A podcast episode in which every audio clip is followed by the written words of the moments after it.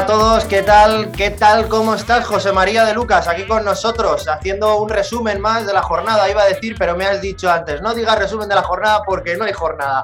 Porque como estamos tal y como estamos, con el coronavirus y todas estas historias, con la variante Omicron, pues todos sabéis que hemos jugado, se han jugado unos cuantos partidos de, de la jornada 18, pero también uno aplazado. Así que nada, Chema, ¿qué tal todo? ¿Cómo estás?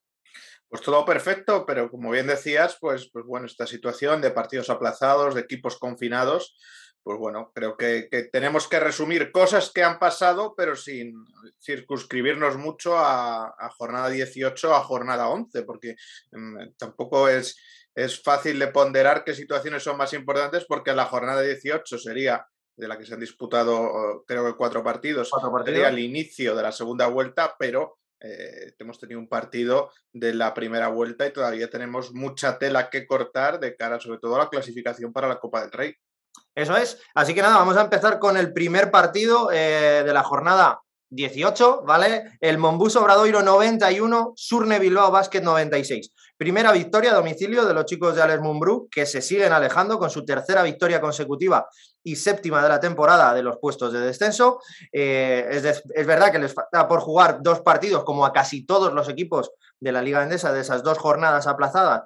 Le, le quedaría por jugar contra Unicaja y contra el colista Cosur Real Betis, pero es verdad que este partido lo han ganado liderados por Luke Hackanson, 19 puntos, y Jeff Whitty con 15. Por su parte, el Monbus Obradoiro suma una nueva derrota en casa contra un rival directo y está a la espera de jugar contra Baxi fuera y contra Río Breogán en casa.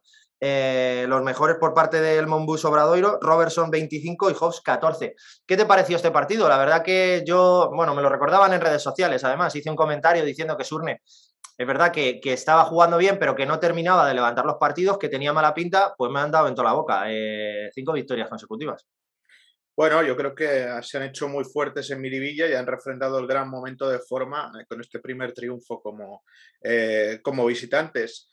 bueno, si te das cuenta, si ves la estadística, creo que eran siete jugadores por encima de la decena de puntos, trabajo eh, muy coral. Me llama mucho la atención varias situaciones. Bueno, que Jeff Whitty ha ido entrando en, el esquema del equipo, hizo 15 puntos y 8 rebotes en 20 minutos. Eh, que han recuperado a un Google local que ni siquiera necesitan que, meta muchos puntos, sino que sume como está sumando, eh, pero sobre todo dos situaciones. La de Luz Joakanson, que parece que cuando no tiene recambio en el sentido de, de, un jugador que le haga mucha sombra y él tiene un gran protagonismo, pues se crece, ya lo vimos en el tramo final de la pasada temporada y ahora con la baja de Russell, pues está viniéndose arriba de nuevo, 19 puntos y 3 asistencias. Y luego, eh, bueno, gran momento de, forma de Rafa Luz, pero el otro apunte que quería dejar es el fichaje de Damien Inglis. Creo que les ayuda muchísimo, les da muchas cosas, 10 puntos y 8 rebotes, 16 de valoración. Eh, y bueno, creo que es un jugador muy importante. Vamos a ver, ¿no? Como anuncié el, sábado en la finalización del partido, ese exterior más que llega, porque aquí Thomas se ha ido al Maccabi de Tel Aviv, eh, desembarca en Bilbao. Eh, David Walker, que vuelve a la Liga Andesa tras jugar esta temporada en Alemania, en Bayreuth y Ludwigsburg, eh, y que tuvo pasado en el Moraban Candorra, un alero, jugador que puede hacer las posiciones de 2 y de 3 que bueno, probablemente no tenga o, no venga a tener mucho protagonismo en lo ofensivo, pero sí sea un jugador pues que sume una pieza más al perímetro del equipo de Alex Mumbrú. Eh, Chema, te quería preguntar, ¿cuál es la receta para este cambio abismal del Bilbao Basket? Porque es que han cambiado, es verdad que habían tenido malas suertes en partidos anteriores, que decíamos que estaban jugando bien, pero ahora las victorias llegan. Bueno, yo creo que es que al final han cambiado este verano hasta 6-7 jugadores, ¿no? Eh, creo que al final hay que dar tiempo a que se vayan acoplando eh, y bueno, y, creo que todas las piezas han ido encajando. Eh, bueno, yo creo que también es importante que es un club que, ha dado galones totales a Les Mumbrú. ya sabes que el año pasado tuvieron muchas dificultades para salvar la categoría, pero confianza plena, hicieron los cambios oportunos. Al final, en la última jornada, pues acabaron imponiéndose ganando al, Juventud de Badalona. Eh, o sea que bueno, eh, creo que, la mezcla necesitaba su tiempo de cocción, pero que ahora están en un gran momento de forma y, bueno, y que están siendo un equipo sólido y sobre todo, pues bueno, que ha encontrado también pues, pues ese potencial que tiene en ataque. Pues nada, ahí están los chicos de Alex Mumbrú remontando y mirando hacia arriba en la clasificación.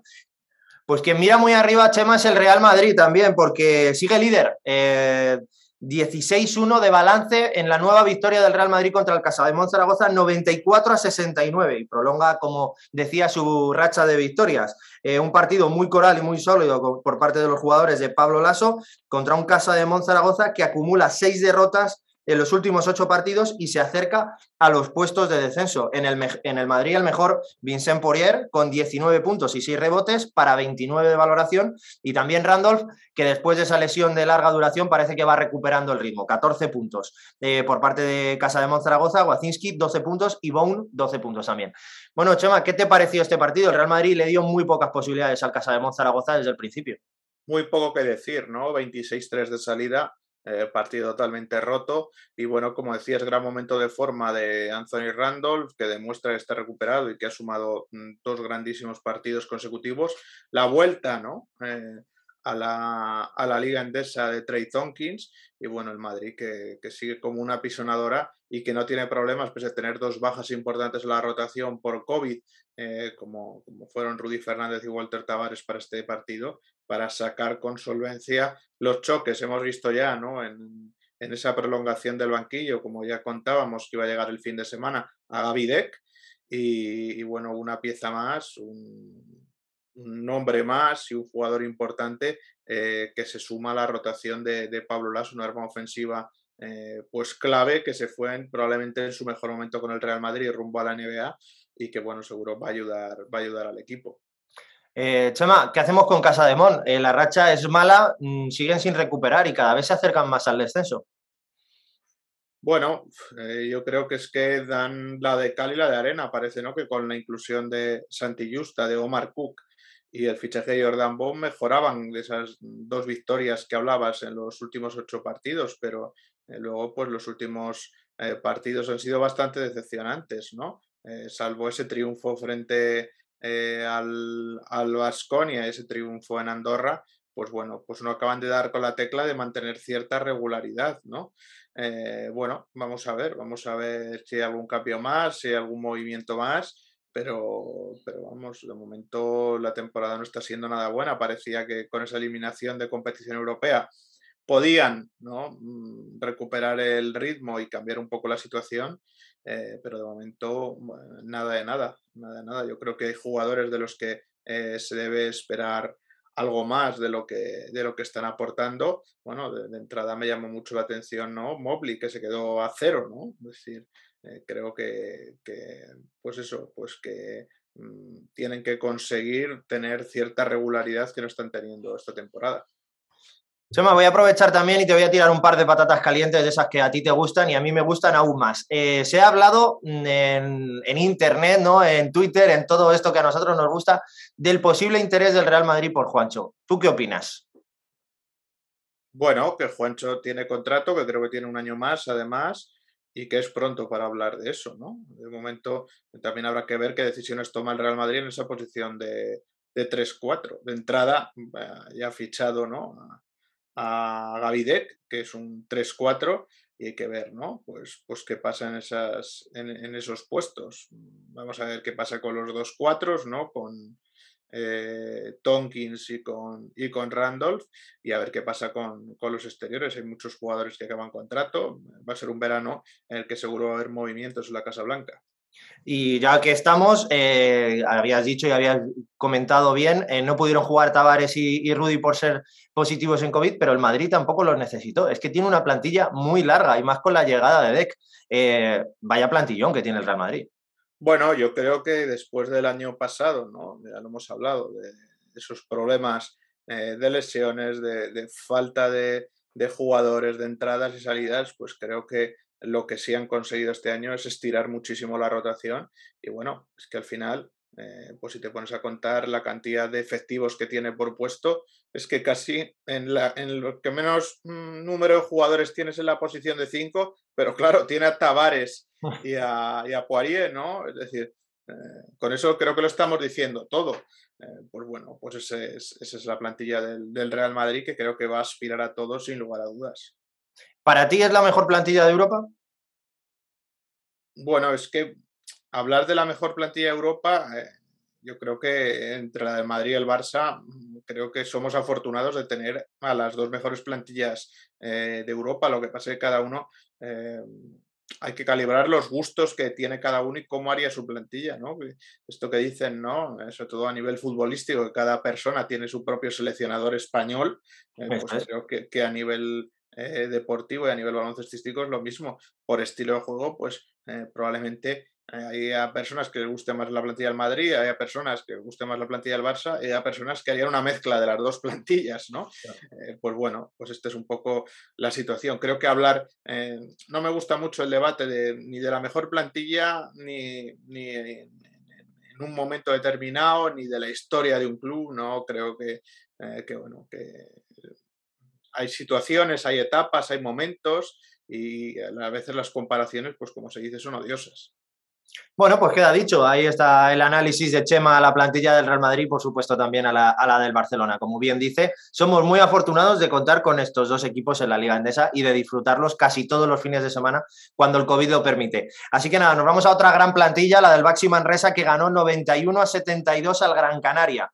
Eh, Baxi Manresa vuelve a vencer y a deslumbrar y ya no sorprende a nadie. Ganaron de 19 puntos a Gran Canaria, que sigue sin recuperarse después de un muy buen comienzo de, temporada. Eh, bajan al decimoprimer puesto los, los chicos de Porfifisac eh, y es la sexta derrota consecutiva, casi nada. Por parte del Baxi Manresa, Baltonen, Moneke, Baco y Luke May, 14 puntos eh, eh, metieron cada uno de ellos. Por parte de Gran Canaria, el único que se salva es Dylan Ennis con 20 puntos y Nico Brusino con 13. Chema, qué pena lo de Gran Canaria. Empezaban muy bien, pero se están deshinchando. Increíble Maxi Manresa, que se está convirtiendo en, el coco de la, de la, liga. Bueno, creo que eh, por parte, ¿no? Hablando de Gran Canaria, creo que han tenido mala suerte con las situaciones de COVID, pero sobre todo con las bajas. Cuando eh, cualquier director deportivo o cualquier entrenador hace una plantilla, piensan que son claves las posiciones de 1 y de 5.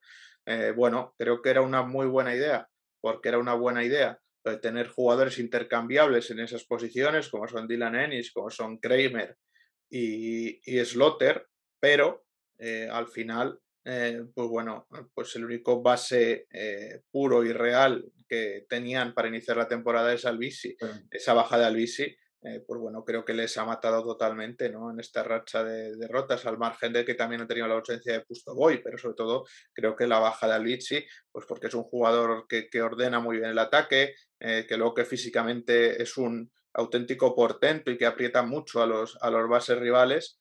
Eh, y bueno, la llegada de Sergi García pues no ha acabado de hacer clic en, en, la plantilla en la plantilla claretiana. Vamos a ver cuándo lo recuperen a, a Albici si el equipo es capaz de, de reaccionar.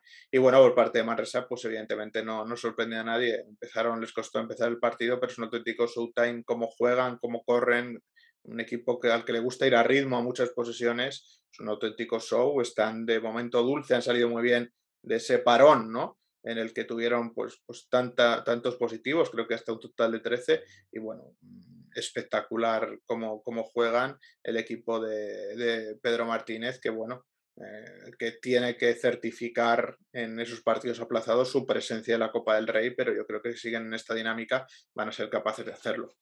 Van cuartos y la verdad es que es un espectáculo verle jugar, ¿eh? es que eh, juegan que da gusto y sobre todo es que no tienen medio miedo a ningún rival, o sea que ojo con ellos porque porque pueden dar mucho espectáculo en la Copa del Rey si al final se clasifican tal y, como parece. Tienen pendientes en la intersemanal ese partido contra eh, Monbus Obrador y luego visitar el, Principado, pero bueno, lo están tocando con la yema de los dedos, ¿no? Creo que, que, bueno, que, es un, eh, un, momento, pues casi diría que histórico de nuevo para este eh, Baxi Manresa y creo que pueden conseguir pues ese objetivo que seguro no era objetivo al inicio de temporada y cuando empezaron con ese 0-2.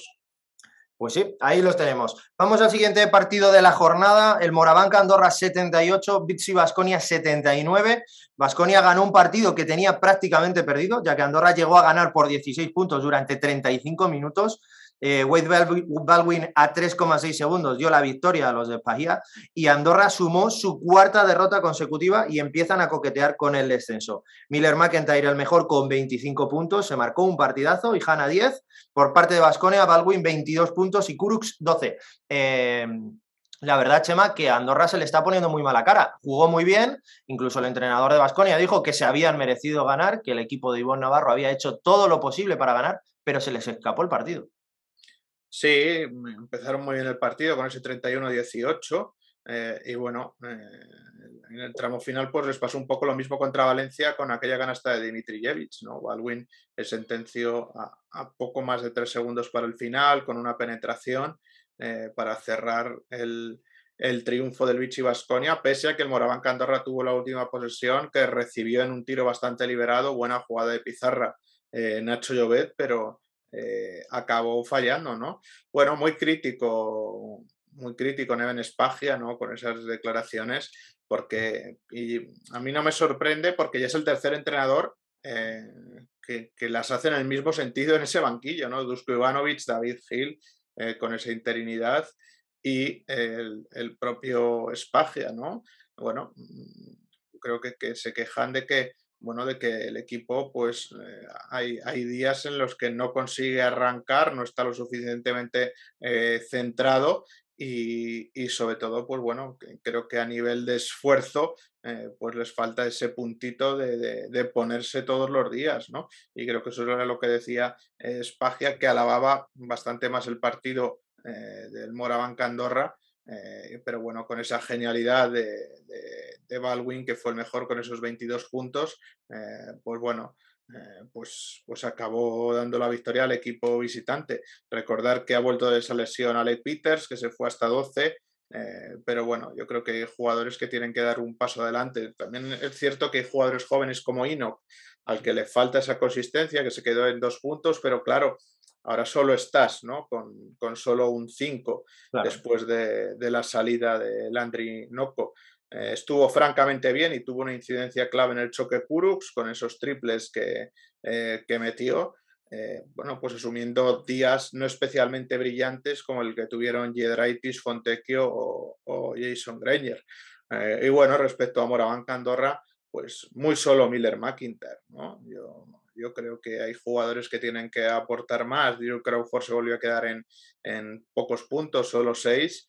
Y, bueno, a ver si vuelve también a Minua, que, que, sigue de baja y tiene una rotación de garantías en el 4 Iván Navarro, donde eh, tiene que hacer encaje ¿no? con, con, otros jugadores y solo tiene a Conor Morgan. Eh, y bueno, vamos a ver, vamos a ver cómo saca adelante esta situación el equipo del Principado, eh, que está dando la de Calia de arena dependiendo si juega en la Eurocup o en, la Liga Andesa. Va decimosexto en la Liga Endesa con un balance de cinco victorias y 11 derrotas. Eh, a priori, Chema, cuando hacíamos los resúmenes de, los equipos, Andorra presumiblemente tenía mejor equipo que, el que estamos viendo o, el que la clasificación le otorga. Eh, ¿Cuáles Bueno, ya has comentado que hay jugadores que tienen que dar un paso hacia adelante, que no están eh, al nivel que deberían y que al final Miller McIntyre está muy solo, pero ¿cuál puede ser la solución, Chema? Bueno, no sé, no sé si va, finalmente va a haber algún cambio en, las posiciones de alero o de 5 en la plantilla, pero mm, sobre todo, pues bueno, creo que en verano, entre lesiones y situaciones, les costó arrancar, como un jugador también que llegó fuera de forma y ahora, pues bueno, vuelven a acusar ese parón por el COVID, eh, donde han estado 13 días totalmente parados, ¿no? Y tienen poca carga de, de entrenamientos. Bueno, vamos a ver, vamos a ver cómo se evoluciona las próximas semanas, dónde se va a acelerar el ritmo de partidos y qué es lo que pasa. Bueno, y con respecto a Vasconia, decías muy bien que Andri Noco es el único 5 eh, de la plantilla. Hablábamos en la entrevista que todos os recomiendo y que la tenemos aquí atrás a Augusto Lima, que Vasconia estuvo interesado en él y que le hizo una oferta. ¿Sabemos algo de ese fichaje del 5 de Vasconia? ¿Tienes alguna información? Bueno, yo creo que es complicado, el mercado no es fácil. Eh, de hecho, ahora el equipo tiene tres extracomunitarios, descartaron para este partido ¿no? a Lamar Peters, por lo tanto, el perfil del 5 debería ser un jugador cotonú o comunitario. Han salido nombres, creo que en Ser Vitoria, como el de Ismael Vasco, el jugador de Baxi Manresa, que yo veo muy difícil que se desbloquee esa situación, o Peter Corneli, ¿no? el, el francés que ha sido cortado por Denver, pero eh, creo que las aspiraciones del jugador y de sus representantes que se queden en Estados Unidos en, alguna situación que pueda surgir, en Liga de Desarrollo, en otra franquicia. O sea que, no veo que sea un mercado fácil, pero, pero bueno, hay que esperar. Siguen buscando entonces. Así es. Bueno, pues nos vamos al partido recuperado de la jornada número 11, el Río Breogán 87, Juventud 90, eh, victoria muy, muy, meritoria del Juventud de Badalona con la que certifica su billete a la Copa del Rey de Granada después de ganar a Breogán fuera de casa. Eh, con un Ferran Basas en plan estrella, 19 puntos y 5 triples, dos de ellos al final para cerrar el choque. Y por su parte Breogán, aún tocado por la marcha de Paco Olmos y con Javier Muñoz en el banquillo, hizo un gran partido contra uno de los cocos de la Liga Endesa. Musa 22 puntos y Belheims 12, los mejores por parte de Brogan. Los mejores por parte de la Peña, pues Basas, como hemos comentado, y Vives con 14. Chema, muy buen partido. La verdad que Breogán no perdió la cara en ningún momento al partido, pese a la baja importante del entrenador y, con su entrenador, eh, con un nuevo entrenador debutando en, en, casa. Pero claro, es que el Juventud de Badalona es mucho Juventud. Va tercero y ha certificado su pase a la Copa del Rey. Bueno, el Breogán no solo es que hiciera un buen partido, es que empezó, si yo no recuerdo mal, 17-6, 21-10, saliendo, saliendo en tromba, pero el Juventud mantuvo ¿no? Eh, la sangre fría, ¿no? Eh, con tres triples de, desde la línea 6-75, dos de Basas, eh, con Vives, con un 2 más 1 de Parra, pues empató el choque a 27. A partir de ahí, pues bueno, pues la iniciativa más o menos eh, hasta el descanso fue visitante, que pues, acabaron yendo con tres puntos eh, por delante. Y bueno, toma y daca en el inicio del tercer cuarto, pero eh, en los últimos diez minutos, cuando se empezaba con ese 57 a 58, pues bueno, lanzaron el, partido los visitantes con un 2-7, llegaron a ganar pues con 59-70 y 62-74.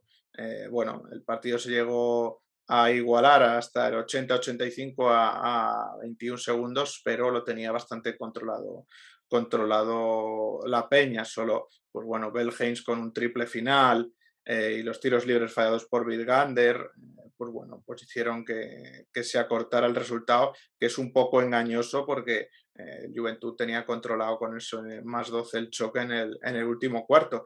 Bueno, vamos a ver este Río Breogán que tiene que jugar eh, dos partidos aplazados, sigue dependiendo de sí mismo para estar en la Copa, un aplazado precisamente contra el Vichy Vasconia en el Pazo y luego el Derby gallego. Pues hay que ver si, si son capaces de sumar un triunfo más y ver si eso les da para estar en, la, en, la, Copa del Rey. Aquí hemos hablado de esos nueve triunfos, ya verás. Vamos a ver, ¿no? A ver qué pasa. Chema, eh, hay que reconocer que nos dieron cierra en Twitter en su día, hace dos meses, cuando dijimos que Paco Olmos tenía una oferta de, de Hereda San Pablo Burgos. Eh, hubo un tuitero en especial que, que se cebó bastante con nosotros. Y bueno, cuando el Chema suena, agua lleva, ¿no? Eh, al final tenía razón.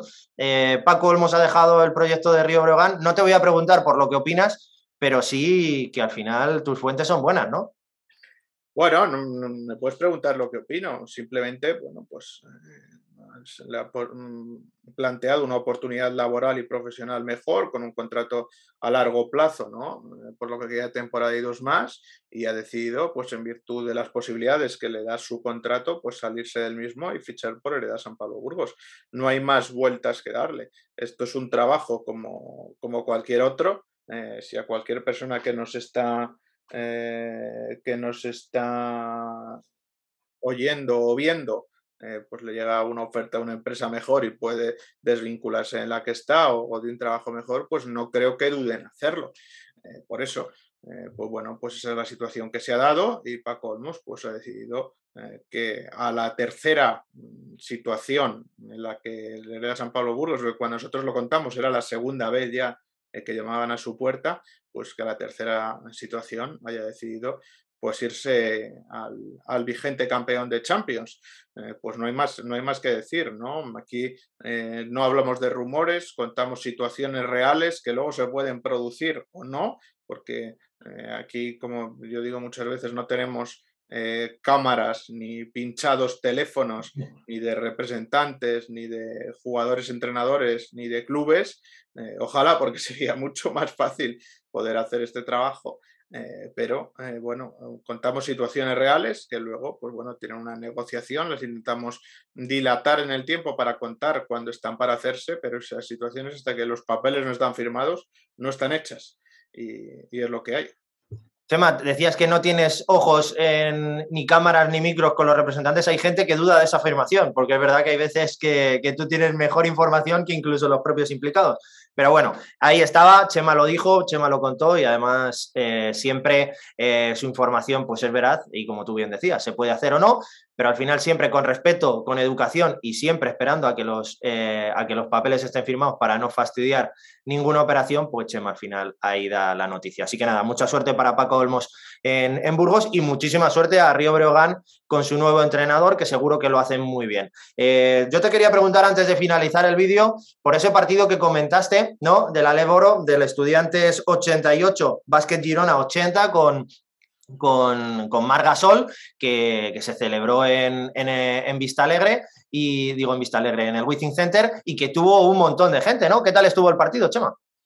Bueno, yo creo que la llegada de Margasol a, a la eh, pues mm, creo que le va a sentar muy bien a la competición, además de que ha hecho reaccionar a su equipo. Era la primera derrota desde que Marc se, ha calzado las botas para ayudar al club en el que él es presidente, a su primer equipo.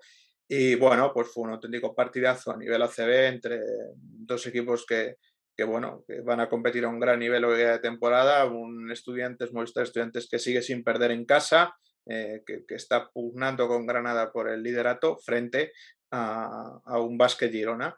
Eh, pues que bueno, que, con la llegada de Mar, pues es un espectáculo verle jugar, ¿no?